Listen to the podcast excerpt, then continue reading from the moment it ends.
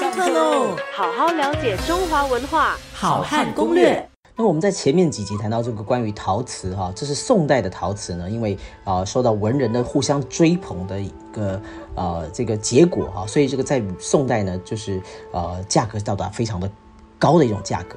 那么元代作品是非常少见，因为元代本身自己国作就比较短，对不对？好，那我们现在来谈到明朝哈。那么明朝呢，这是中国历史上呢非常非常富裕的一个朝代啊，这个啊钱呢多到满出来的一个朝代。你说没有啊？明代明代的这个官员们的薪水都很少啊，对。元代的，对不起，明代的官员们的薪水确实是不多啊，但是呢，看不见的钱呢却很多。哈，那么，所以明代的这个呃，这个尤其是江南一带啊，它的经济非常的发达。那么，既然经济非常的发达，它的艺术市场也会非常的活跃。啊，那么所有的这个能工巧匠呢，也会集中到了江南一带来。啊，他们到了江南，才才有生活可以啊活下去，才可以讨生活，才有才有生意可以做嘛。所以那些呃明代的这个能工巧匠哈，那么集中到了江南一带之后呢，他们自己的地位也逐渐提高哦。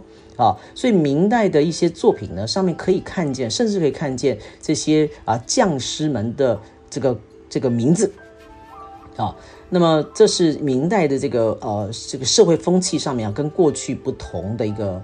呃，这个突破好，那么当然也跟明代的当时的这个呃法律有关哈，这是谁做的这些这些砖头啊？那么你要落上他的这个呃专工的名字，那么将来呢，如果这个呃品质不好的话呢，就来找你算账啊。所以这个也是呃当时的这个呃社会制度所留下来的一些相关的影响。好，那我们刚刚提到说，呃，明代是呃，我们讲经济非常发达的。那么明代的经济因为非常发达，所以也将它的这个陶瓷的发展呢推到了另一个高峰。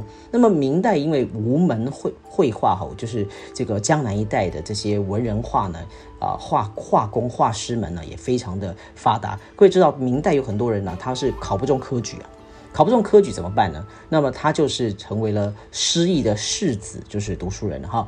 那么就靠这些呃艺术作品来啊讨生活了。最有名就是唐伯虎了，是不是啊？他就是啊闲来无事画幅这个啊青山来卖，那就可以得到啊很好的一个收入，可以让他自己活下去。好，那么所以明代的这些陶瓷作品呢，也和这个明代的这个呃绘画。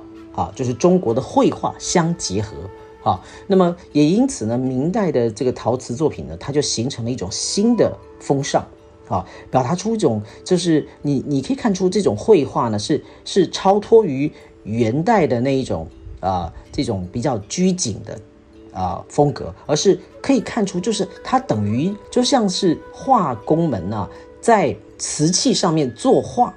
一样的一种风格，只不过它用的是单纯的色料哈。那么你还是可以看到，在瓷器上面啊，竟然可以看到墨分五色的这种层次的效果。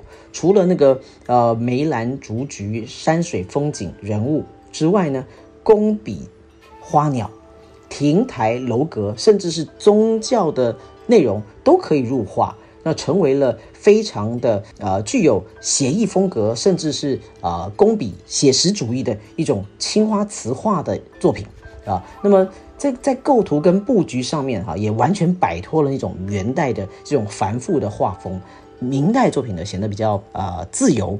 写的比较啊空灵跟写意，因为他就是啊有一些人根本就是文人出身的，他本身自己就画文人画，他只不过换另外一种啊器物啊换另外一种媒材来创作。就我本来画在画纸上面，现在呢啊你把这个素胚就是这个陶瓷器物，让我在陶瓷器物上作画这样的一个概念，所以啊明代的作品呢也到达了一个呃另一种格局的一种开创。的一种新的境界啊！不过呢，这里要在呃最后再讲一下哈，因为明代的这个能工巧匠集中到了江南地区，那么这些能工巧匠呢，除了在创作上面非常高干之外哈，他们呢在制造这个啊山寨版哈，就是模仿古人的作品哈，就是仿古的功力呢也非常的高，所以呢，在呃收藏明代的作品的时候呢，你会发现呢。啊，有一些造假，它是啊，明代它仿唐代，明代它仿宋代啊。那么你真的把它考察出来，其实它是明代的作品。这是一个啊，陷入一种呃很有趣的一种呃迷惑的漩涡的明代作品的一种研究的一个有趣的发现。好好了解中华文化，好汉攻略。下课喽。